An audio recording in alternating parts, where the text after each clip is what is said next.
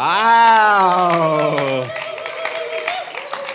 Hallo, guten Abend, auch von meiner Seite aus. David hat es gerade schon gesagt, ist ein bisschen ungewohnt. Normalerweise steht die Band und rockt richtig ab.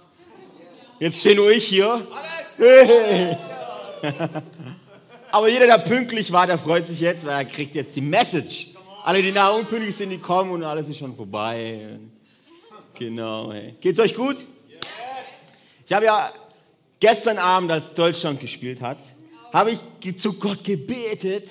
Habe gesagt, bitte Gott, mach, dass sie gewinnen, ansonsten predige ich morgen nicht. Die sind dann alle deprimiert und traurig.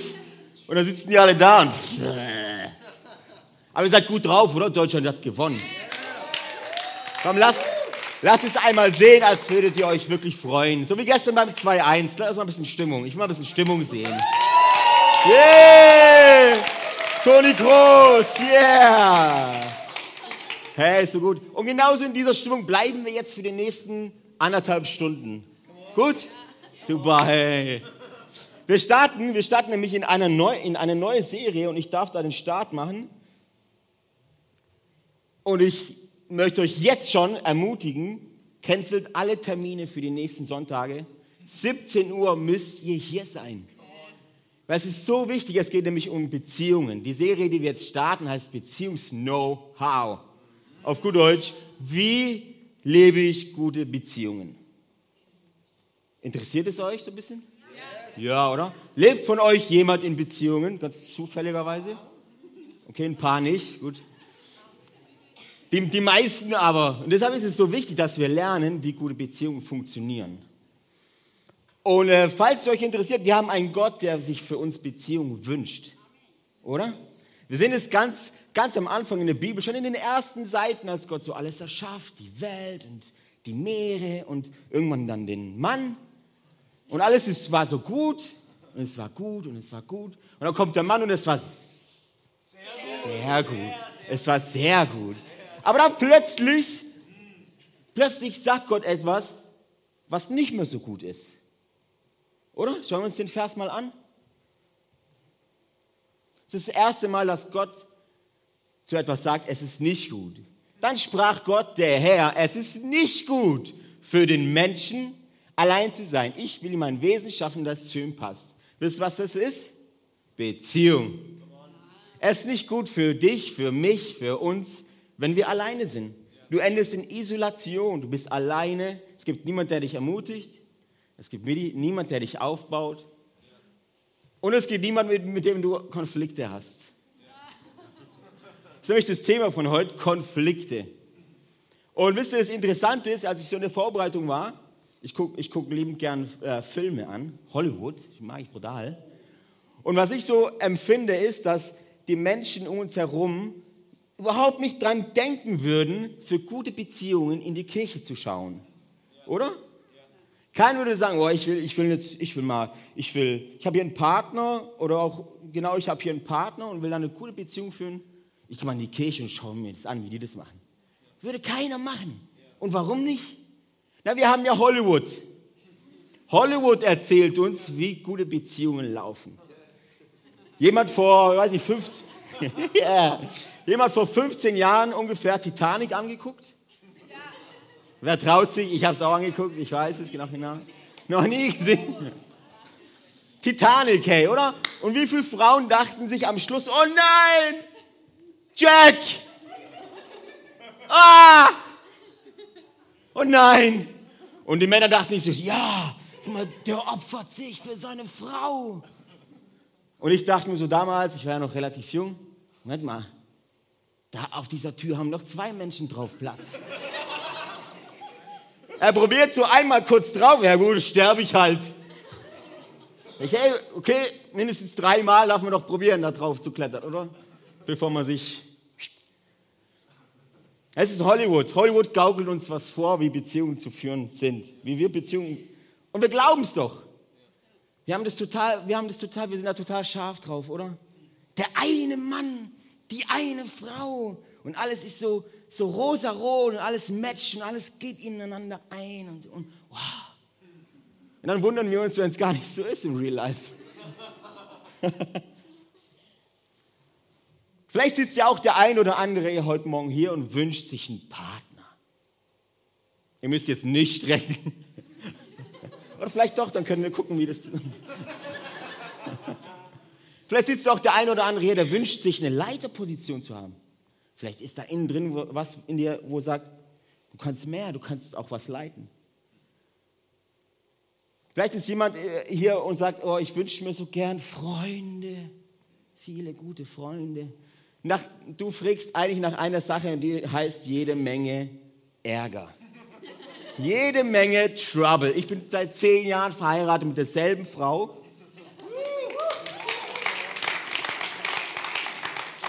Ich weiß, von was ich spreche. Wir haben vier Kinder. Ich weiß erst recht, von was ich spreche. Und ich habe das Privileg, dass ich in einer Firma arbeiten darf, wo ich leiten darf. Eigentlich bin ich von morgens bis abends damit beschäftigt, Konflikte zu bewältigen. Das ist mein Job. Dafür bin ich angestellt. Ich arbeite nicht an einer Drehbank oder sonst was. Ich bin dazu da, Konflikte zu lösen. Herr Passerella, wir haben kein Klopapier mehr.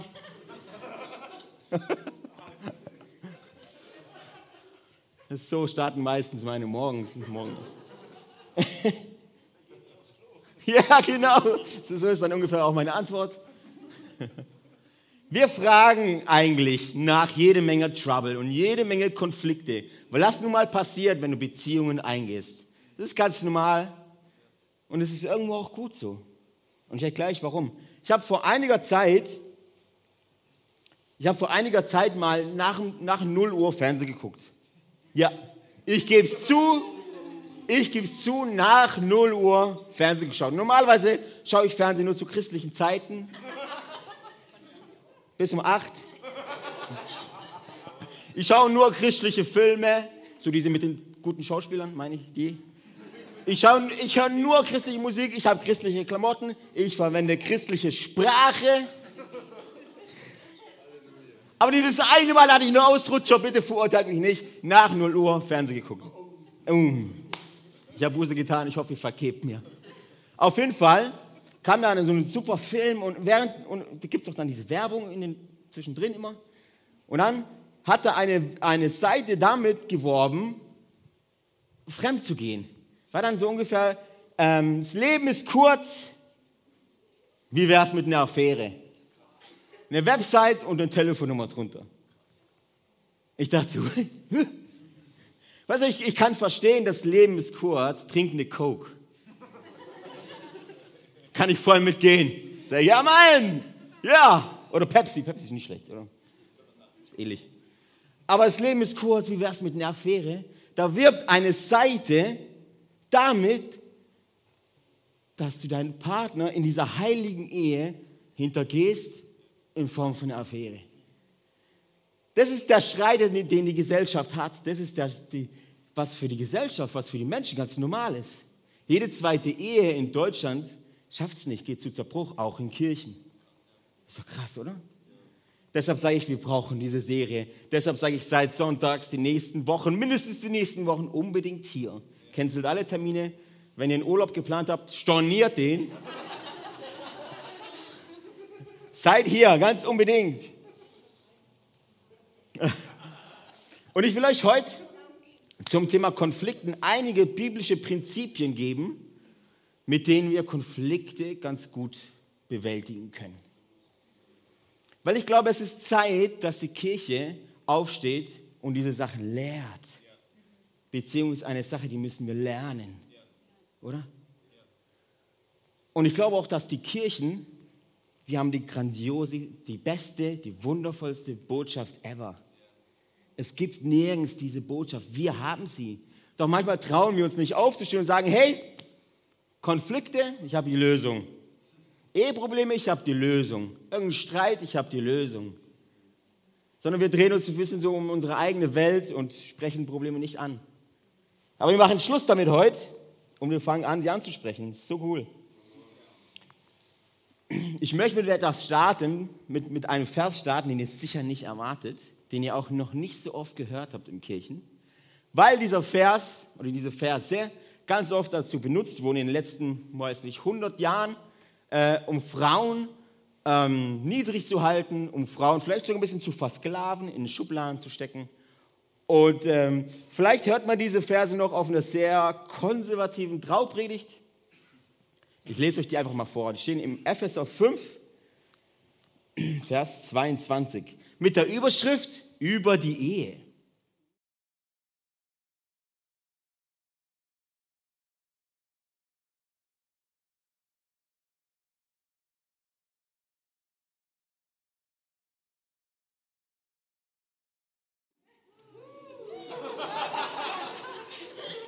Ja, ist ganz normal, dass die Ehepaare ein bisschen fresher sind.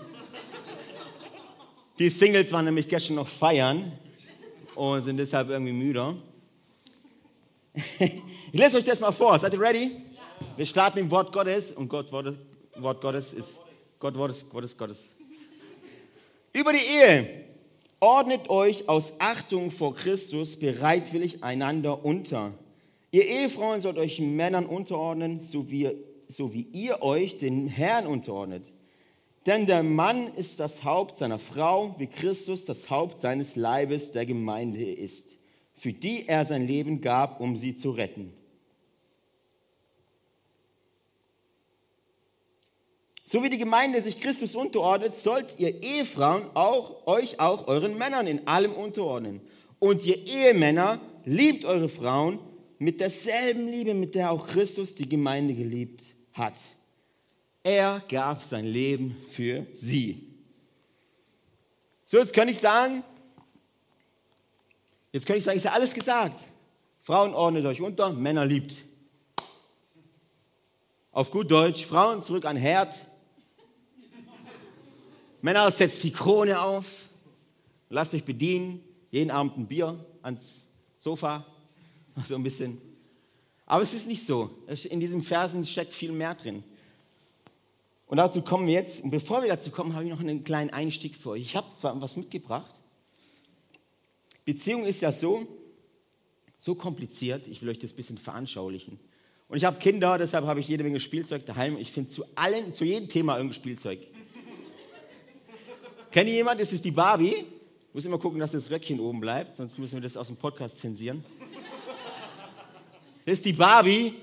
Barbie ist eine Top-Frau. Barbie hat, die lacht immer und die hat immer das mega schönes Gebiss.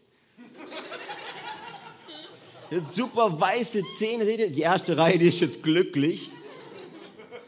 Schöne weiße Zähne. Normalerweise hat sie Stöckelschuhe, die habe ich verloren. Die hat man meiner Frau heute Morgen extra noch mitgegeben und ich habe die verloren. Voll die schönen Stöckelschuhe. Auf jeden Fall ist sie jetzt barfuß. Stellt euch einfach vor, die hat immer hohe Absätze an. Das ist das Bild von, von Frauen, die, ich meine, unsere Kinder, das ist ein Spielzeug von meiner Tochter, wächst jetzt mit dem Bild auf, das ist, so muss eine Frau sein. Mehr oder weniger so ein bisschen perfekt, oder? Perfektion. So, auf der anderen, auf der anderen Seite habe ich noch einen Herrn mitgebracht, den kennt ihr bestimmt alle. Das ist Superman. Wow, wow, wow, wow, wow. Männer, seid ihr auch da? Männer, wo seid ihr? Das ist so der Mann, so und meine Jungs spielen mit dem und denken so, oh, das ist ein Mann, Bauchmuskeln, nicht so ein Waschbärbauch wie der Vater. Volles Haar, markanter Kiefer, schöne Stiefel, keine Ahnung. Habt ihr mal so einen Superman-Film angeguckt?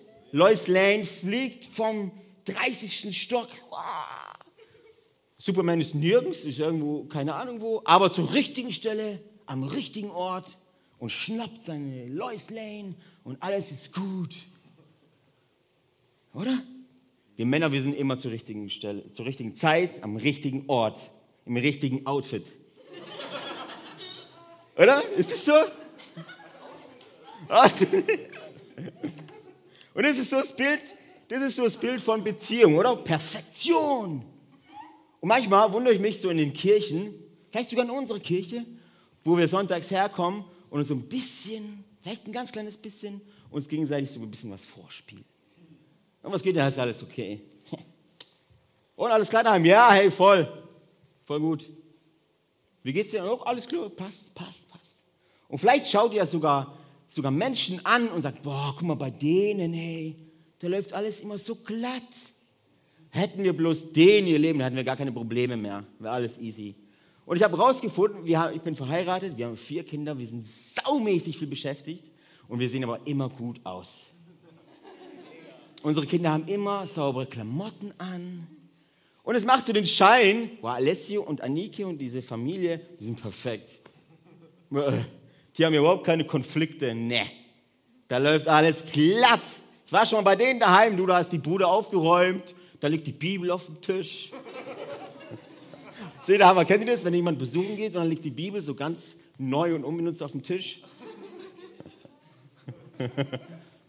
Ich habe euch mal ein Bild mitgebracht, wie es eigentlich, meine Frau war so nett, ich habe die beste Frau, sie war so nett, eines Abends ein Foto von mir zu machen, als sie kurz einkaufen war.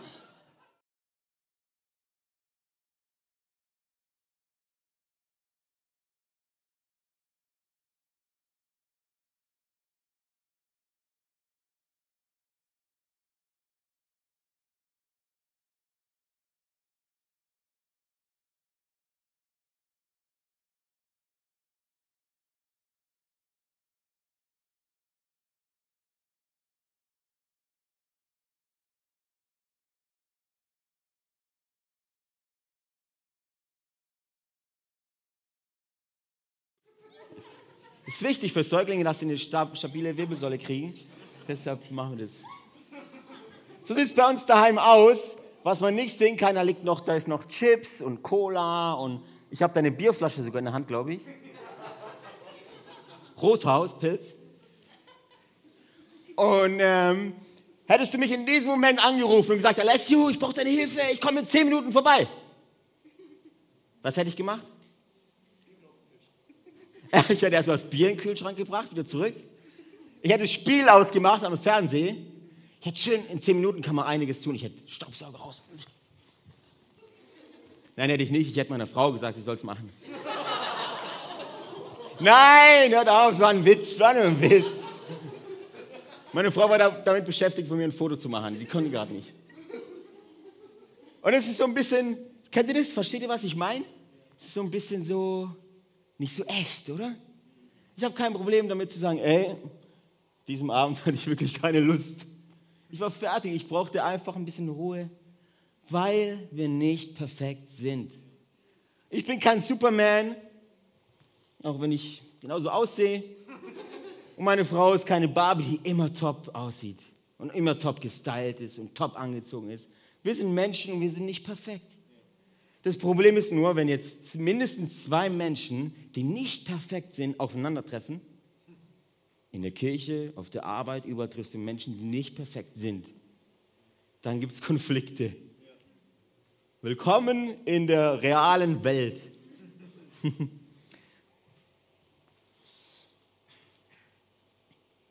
Als ich vor zehn Jahren meine Verwandten eingeladen habe zu unserer Hochzeit, habe ich so einen Onkel angerufen, ich weiß es noch, als wäre es gestern, und habe gesagt, du, ich heirate. Ach, machst du Autofehler? Und er hat dann gesagt, ja, du weißt ja, errare humanum est.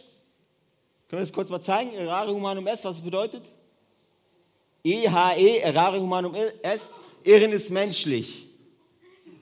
Das Problem dabei ist, es ist relativ humorvoll, aber das ist so der Blick, mit den Menschen auf die Ehe und auf Beziehungen schauen, oder? Irren ist menschlich, ja, ja.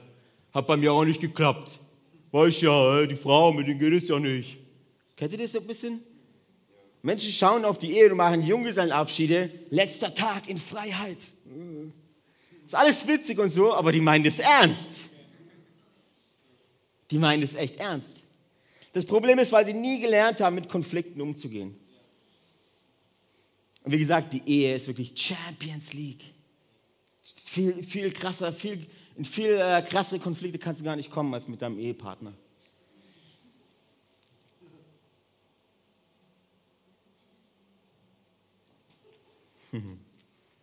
So, schauen wir, uns die, schauen wir uns die Prinzipien mal an, oder? Habt ihr Lust? Ja. Seid ihr on fire? Ja. Come on. Schauen wir uns die Prinzipien mal an. Sechs Prinzipien.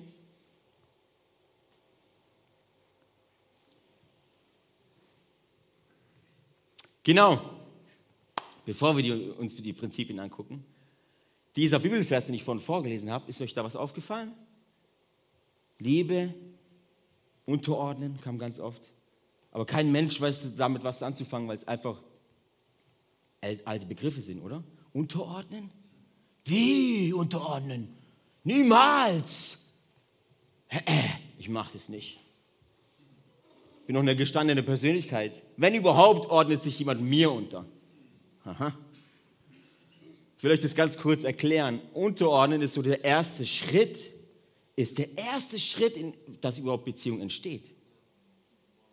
Ohne Unterordnen entsteht keine Beziehung. Das ist so der erste Schritt. Alles, alles fängt an mit dem Unterordnen. Alles fängt an mit dem Unterordnen. Der nächste Schritt ist Ehren. Ohne Ehren, ohne den anderen zu ehren, wie willst du da Beziehung haben? Dann ist es keine Beziehung, dann ist es ein Fight. Dann ist es ein Kampf, dann ist Krieg. Ehren. Das dritte, und das geht dann richtig deep, dann wird es eine Herzensangelegenheit, ist Liebe. Und ich glaube, Liebe ist so ein Wort, das kein Mensch mehr heutzutage versteht. Wenn du mit Menschen redest, dann lieben die, in Urlaub zu fahren. Dann lieben die vielleicht ihr Auto oder ihr Smartphone. Liebe ist eigentlich gar kein Gefühl. Liebe ist eigentlich eine Entscheidung, die bis ans Ende geht. Den Vers, den wir gerade gelesen haben, die, da geht die Liebe bis zum Schluss. Jesus gab sein Leben. Jesus gab sein Leben um Beziehung mit uns zu haben. Ist das krass? Also ist Liebe nicht nur ein Gefühl, Liebe ist viel mehr. Liebe ist, kommt von innen heraus. Du kannst dich unterordnen ganz, ganz kühl, ohne viel Herzensangelegenheit. Du kannst einfach do it, kannst einfach tun, unterordnen. Du kannst ehren, auch ohne viel Emotion, oder? Du kannst jemanden ehren und sagen, hey, toll gemacht und so. Aber du kannst niemanden lieben, ohne wirklich Opfer zu bringen, ohne, ohne wirklich etwas zu geben. Schauen wir uns die sechs Prinzipien mal an. Liebe oder Lust. Die, das Prinzip, das rechts steht, Lust, ist Hollywood. Links ist Bibel. Links ist Gott, rechts ist Hollywood.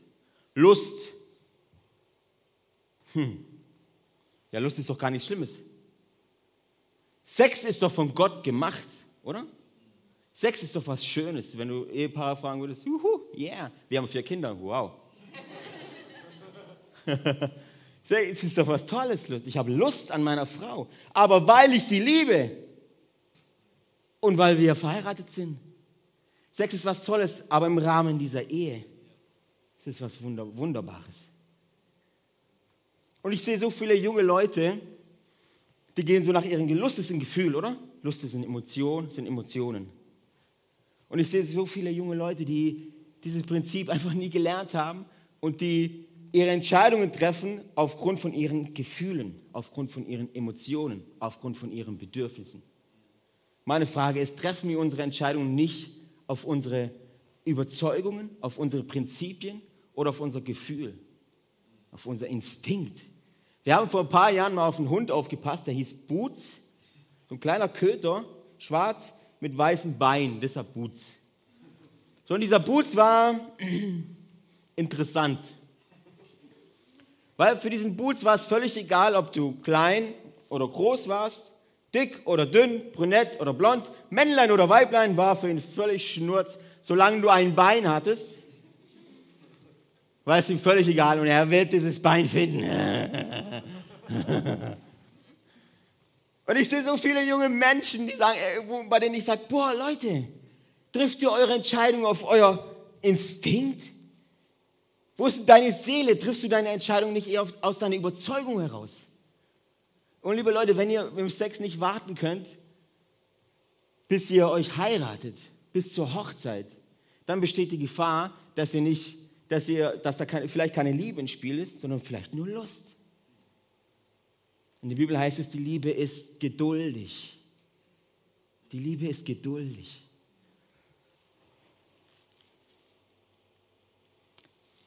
Das nächste ist leiten oder zwingen. Jede Menge Konfliktpotenzial, oder? Leiten oder zwingen. Leiten ist sowieso eine riesige Landschaft. Du könntest eine ganze, ganze Serie. Eigentlich könntest du das ganze Jahr predigen überleiten. Weil es einfach so eine Welt ist, oder? Aber zwingen irgendwie auch. Und auch da wieder, zwingen ist so mega Hollywood. Man sieht dann so irgendwie so, so äh, Männer oder, oder Beziehungen, wo keiner von beiden irgendwie leitet, wo keine richtige Leiterschaft da ist. Und was passiert dann? Nehmen wir mal an, wir sind in einer, in einer Kirche, wo der Leiter oder der Pastor nie gelernt hat zu leiten. Und jetzt merkt er, irgendwie läuft alles aus dem Ruder, oder? Und jetzt probiert er an irgendeiner Stelle in seinem Leben, in seinem, in seinem Job, in seinem Beruf, oh, nee, ich muss da mehr durchgreifen. So, und ich will aber, dass das jetzt passiert. Oder schmeiß, ich schmeiß euch alle raus. Was passiert dann? Er fängt an zu zwingen. Ein Leiter sollte sein Team niemals zwingen, sollte eigentlich voll klar sein, oder? Wenn dir jemand folgt, dann sollte es immer freiwillig sein. Ob das in der Ehe ist, ob das hier in der Kirche ist, ob das auf der Arbeitsstelle ist. Die besten Leiter, ich hatte einmal einen Coach bei mir in der, in der Firma, der mich coachen sollte. Eigentlich habe ich ihn gecoacht. Er sagte zu mir, Herr Pastor, die Menschen folgen Ihnen nicht aufgrund von ihrer Position, sondern aufgrund von ihrer Person. Das ist krass. Und das ist, was richtige Leiterschaft ist. Wenn du in Beziehung jemanden zwingen musst, ist die Beziehung keine göttliche Beziehung. Das nächste ist beschützen oder besitzen. Es gibt in einer Beziehung immer einen, der ist autoritärer, der hat irgendwie mehr Macht und, und mehr, von der, vielleicht von der Stellung her, vielleicht vom Charakter her, als der andere beschützen oder besitzen. In der Ehe zum Beispiel. Nehmen wir mal die Ehe als gutes Beispiel. Wir Männer sind, so wie man an mir sieht, stärker gemacht als die Frauen, richtig? Wir haben mehr Muckis, oder? Wir halten mehr aus, wir können mehr geben, wir, können, wir sind stark, wir können Bäume fällen und Reifen wechseln. Aber Gott hat es aus einem bestimmten Grund so gemacht. Nicht, dass wir über die Frau herrschen und sie besitzen, sondern dass wir sie beschützen. Dass wir unsere Familien beschützen. Und auch da habe ich eine kleine Geschichte für euch, die würde ich aus dem Hocker reißen. Wir erziehen unsere Kinder immer so, dass sie uns alles erzählen können und wir nicht gleich durchdrehen. Eines Tages kam mein Sohn nach Hause und war, war ähm, Tränen verschmiert. Ich habe ihm gesagt, Joachim, was ist los? Zuerst hat er es irgendwie nicht sagen wollen, er hat es mir dann doch gesagt, ja, da gab es ein paar Jungs in der Schule, wo ihn geärgert haben. Ähm, ich weiß nicht, ob wir Blumen angeschmissen oder keine Ahnung. Ich habe ab dem Wort geärgert, habe ich sowieso nicht mehr zugehört. Ich habe mir die Schuhe angezogen und gesagt, Joachim, ab ins Auto, wir fahren zur Schule. Und an dieser Stelle, liebe Leute, don't try this at home. Weil jede Menge Erziehungsberater würden euch sagen, lasst eure Kinder ihre eigenen Konflikte austragen. Schon ganz oft gehört. Mischt euch da nicht ein. Was würde denn, wenn jedes, wenn jeder Vater sich einmischt in den Konflikt ihrer Kinder? Aber ich habe einen Gott, der für mich kämpft. Mein Papa, er kämpft für mich. So nehme ich dieses Prinzip und wende es auf meine Kinder an. Ich sage, Joachim, ins Auto, wir fahren zur Schule. Wir sind zur Schule gefahren und ich bin mir sicher, mein Sohn hat sich gewünscht, wir finden die nicht. Ich habe sie gefunden. Dann vier oder fünf kleine, würde ich gerade sagen, Pisser, halbstarke. Bin an die Seite gefahren, bin ausgestiegen, bin ausgestiegen, bin zu denen hin. Ich habe mitten auf der Straße angehalten, bin zu denen hingegangen. Wer von euch ist denn der Thomas? Ich? Ich so, hast du meinen Sohn geärgert? Ich so, ey, dann gab es jede Menge Ausreden und ich habe gesagt, wenn ihr noch einmal meinen Sohn ärgert, dann komme ich zurück und dann ärgere ich euch. Und ich laufe so zurück zum Auto und mein Sohn. Wisst ihr, wie stolz mein Sohn auf mich war? Weil er weiß, er hat einen Papa, er kann ihm alles erzählen und sein Papa hilft. Ich hätte nur ein Problem gehabt, wenn die anderen Väter gekommen von den anderen Kindern. Aber ich war als Kind zwei Tage in Karate. Ich hätte es mit allen aufgenommen. ja, das ist so, hey. Willst du meiner Frau was tun oder meinen Kindern was tun, musst du zuerst an mir vorbei. Ganz einfach. That's it. Amen. Yeah, come on, oder? Beschützen oder besingen. Lass uns doch anfangen, unsere Ehepartner zu beschützen. Emotional. Der Mann ist so, so der Fels in der Brandung, oder? Physisch. Du willst meiner Frau was antun? Komm, komm ruhig her. Und was ist mit geistlich? Wenn du niemals für deine Frau betest oder mit ihr betest, genauso andersrum. Wie wollt ihr gute Beziehungen führen? Lass uns doch anfangen, für unsere Ehepartner zu beten. Lass uns doch anfangen, für unseren Nachbar, der 10 Zentimeter auf meinem Rasen gebaut hat, lass uns doch anfangen, für ihn zu beten. Anstatt mit dem Finger auf ihn zu zeigen, 10 Zentimeter, ich gehe zum Anwalt. Hm. Das nächste ist Treue oder Eifersucht. Eifersucht ist nicht sexy, oder? Liebe Männer, liebe Frauen, Eifersucht ist nicht so. Ich habe noch nie einen erlebt, der zu mir gesagt hat, du, ich habe eine neue Freundin. Die ist so der Hammer. Und guck mal, wir sind jetzt eine halbe Stunde beim Döner essen und sie hat mir schon 25 WhatsApp-Nachrichten geschickt. Gibt's nicht. Oder genauso andersrum. Wir Männer, wenn wir eifersüchtig sind, dann, dann ist es ein Problem, oder? Dann ist es ein Problem, weil äh, Eifersucht steht für Unsicherheit. Eifersucht ist nicht ehrend. Eifersucht ist ein Problem. Aber Treue, aber Treue ist biblisch. Und Treue ist gut. Und es ist Treue, die wir brauchen in unseren Beziehungen, überall. Wir könnten auch sagen Loyalität. Was ist mit hier in der Kirche? Bist du hier in guten wie in schlechten Zeiten? Oder bist du hier nur an Days of Power? Darf der das? Ups. Was ist, was ist, wenn David und Sarah schlechte Entscheidungen treffen? Dann zeigt sich, wer loyal ist und wer nicht. Kannst du auf alles anwenden. Was ist in der Arbeit mit deinem Chef, mit deinem Chef auf der Arbeit? Bist du deiner Firma gegenüber treu und loyal? Wenn ich mit, ich habe 60 Leute unter mir, wenn ich mit Leuten rede, dann sind die total easy immer zu mir. Da sagen die nichts. Ist alles cool. Sie sind der beste Chef der Passerella, es ist cool, wie sie sind so. Aber hintenrum höre ich dann mega oft, wie sie total ablästern und denke, ich krieg's nicht mit.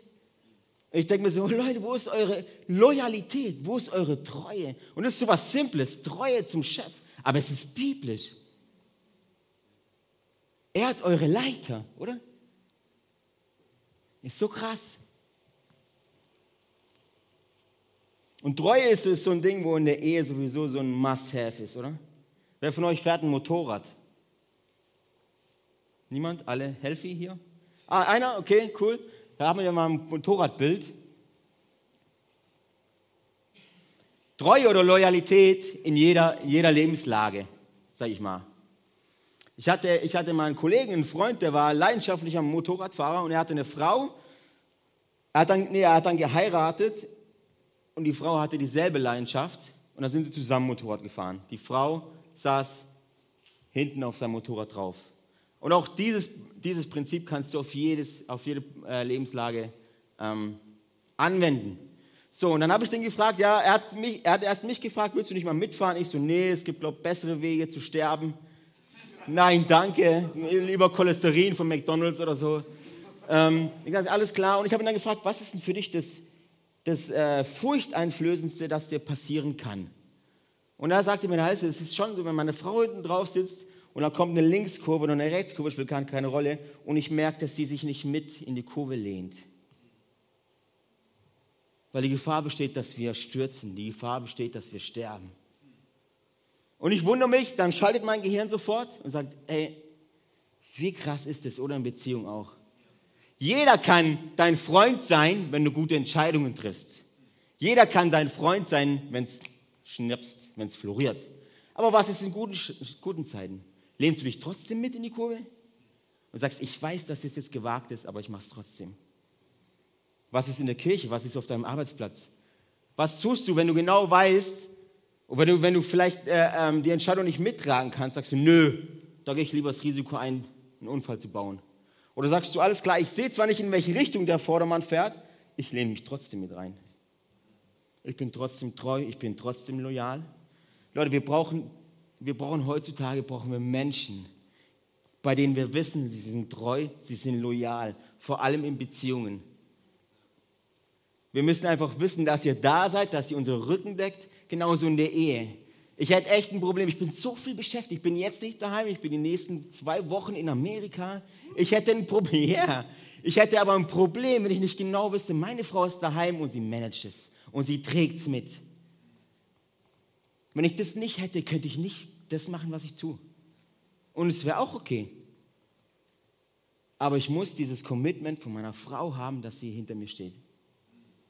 In jeder Entscheidung, die wir zusammentreffen. Genauso sie. Sie weiß genau, sie muss wissen, dass alles, was sie entscheidet, ich stehe komplett dahinter. Auch wenn es Bullshit ist. Völlig spielt überhaupt keine Rolle. Ich stehe komplett dahinter. Ihre Entscheidung ist wie meine Entscheidung. Meine Entscheidung ist wie Ihre Entscheidung. Das ist Commitment.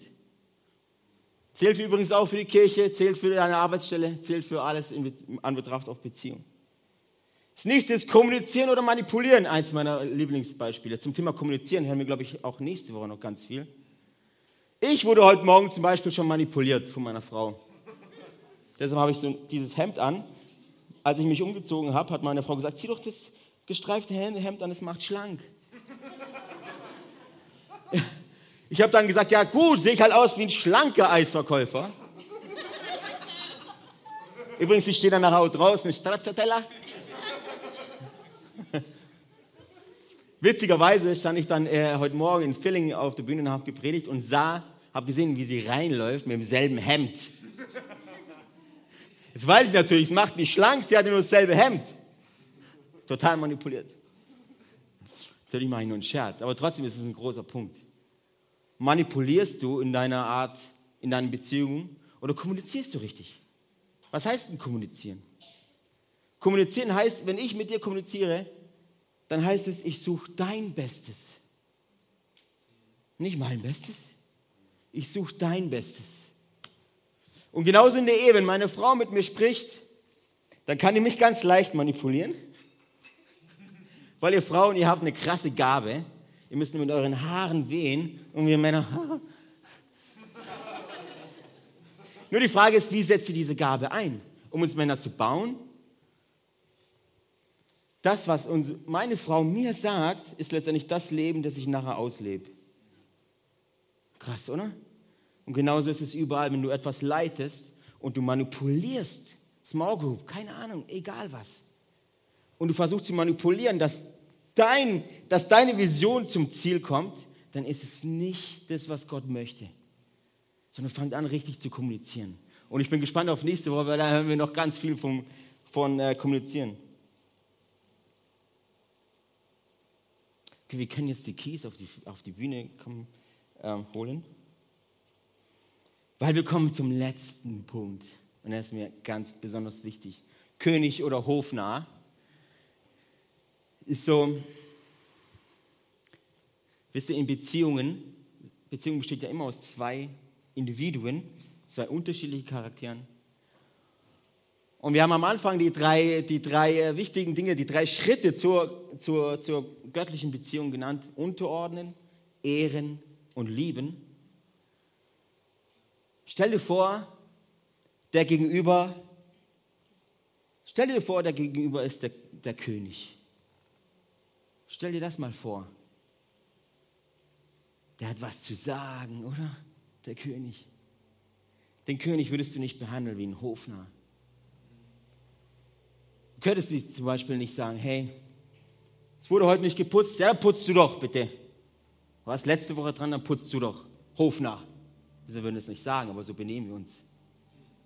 Hm. Es ist ja noch nicht gestuhlt. Ja, stuhl du doch mal, bitte. Ich habe ja viel wichtige Sachen zu tun als du. Stuhl du doch bitte. Kannst du noch dies oder das besorgen? Ich, noch, ich, hab, ich muss noch ganz andere Besorgungen machen, die viel, viel wichtiger sind. Oder, oder behandeln wir uns gegenseitig, als wären wir beide Könige? Wisst ihr, was passiert, wenn dir dein Gegenüber dich behandelt wie ein König und du ihn behandelst wie ein König? Gibt es zwei Könige. Jeder ehrt den anderen. Jeder ordnet sich dem anderen unter. Unterordnen, ehren, lieben. Und ich wünsche mir für eine Kirche, dass wir diese drei Sachen, äh, das vorleben.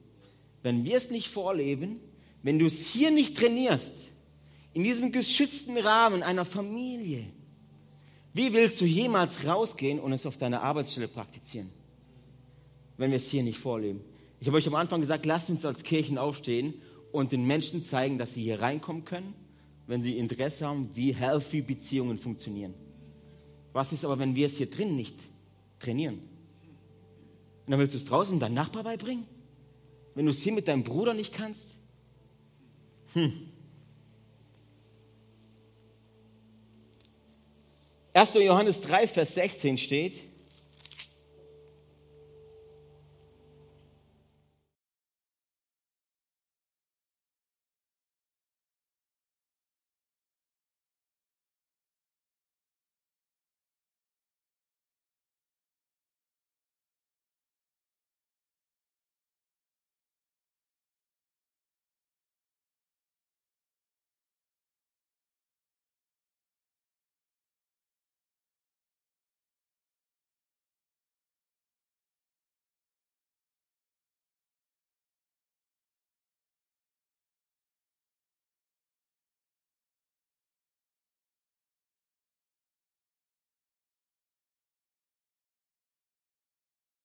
3, Vers 16. So sehr hat Gott die Welt geliebt, dass er seinen einzigen Sohn gab. Jesus hat am Kreuz dafür bezahlt. Jesus hat am Kreuz dafür bezahlt, Beziehung mit uns zu haben. Jetzt rate mal, hast du einen Konflikt mit irgendeinem auf dieser ganzen Welt, egal mit wem, dein Nachbar, hier mit irgendeinem, deine Ehefrau, dein Ehemann, keine Ahnung. Rate mal, was du tun kannst, was du tun musst, unterordnen, ehren und lieben. Jesus ging diese drei Wege. Jesus hat sich seinem Vater untergeordnet. Jesus hat seinen Vater geehrt und Jesus hat uns geliebt und diese Liebe führt ihn direkt ans Kreuz. Wir hatten zu keiner Zeit irgendein Recht zu sagen, wir haben es ja verdient. Na klar geht er ans Kreuz, wir sind ja so gut. Wir hatten kein Recht. Er hat es trotzdem getan. Du hast vielleicht einen Konflikt mit einem Freund, mit einem guten Freund. Und du hast, vielleicht hast du allen Recht, vielleicht hast du allen Recht zu sagen, der muss sich bei mir jetzt entschuldigen. Er hat jetzt richtig Bockmisch gebaut. Jetzt muss er erstmal ankommen und sich bei mir entschuldigen. Vielleicht hast du Stress mit deiner Ehefrau, Ehemann. Und sagst, der hat richtig, der hat richtig Bockmisch gebaut. Jetzt muss er den ersten Schritt tun. Nein, nein, nein. In Beziehungen hast du nur ein Recht, und zwar den anderen zu vergeben, auch wenn er es nicht verdient hat. Das ist nämlich, was Jesus gemacht hat. Wenn du es nicht tust, du hast immer zwei Entscheidungen. Du kannst sagen, ich vergebe ihm nicht, er muss kommen.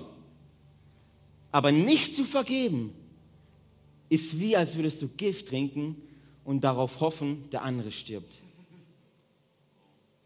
Nochmal, wenn du nicht vergibst, du kannst dich dazu frei entscheiden, nicht zu vergeben. Aber dann wäre es so, dann ist es so, als würdest du ein Glas Gift trinken und erwarten, der andere stirbt. Würde niemand machen. Aber es ist so, weil nicht zu vergeben dich von innen heraus auffrisst. Und deine Beziehung total kaputt macht. Wir haben nämlich einen Feind. Dieser Feind versucht, unsere Beziehung zu zerstören. Er versucht, sie kaputt zu machen. Wir haben einen Gott, der für Beziehungen ist und der Beziehungen heilen möchte. Und ich glaube, er will damit heute Morgen anfangen. Egal in welchen Konflikten du steckst, egal, es spielt doch keine Rolle für Gott. Lass uns mal gemeinsam aufstehen und es wirklich proklamieren. Kommt, steht mal auf.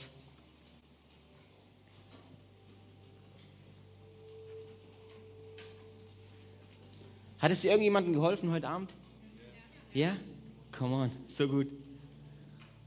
Ich möchte jetzt beten und wenn du dich wirklich jetzt berührt fühlst und sagst, ey, aus diesem, aus diesem Blickwinkel habe ich es noch nie betrachtet, dann möchte ich dich einfach bitten, bet voller Inbrunst mit und proklamier es.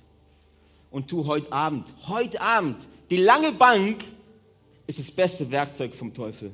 Schieb's nicht auf die lange Bank. Gleich heute Abend sitzt du dich hin und bereinigst Beziehungen und vergibst, damit du gut schlafen kannst heute Nacht.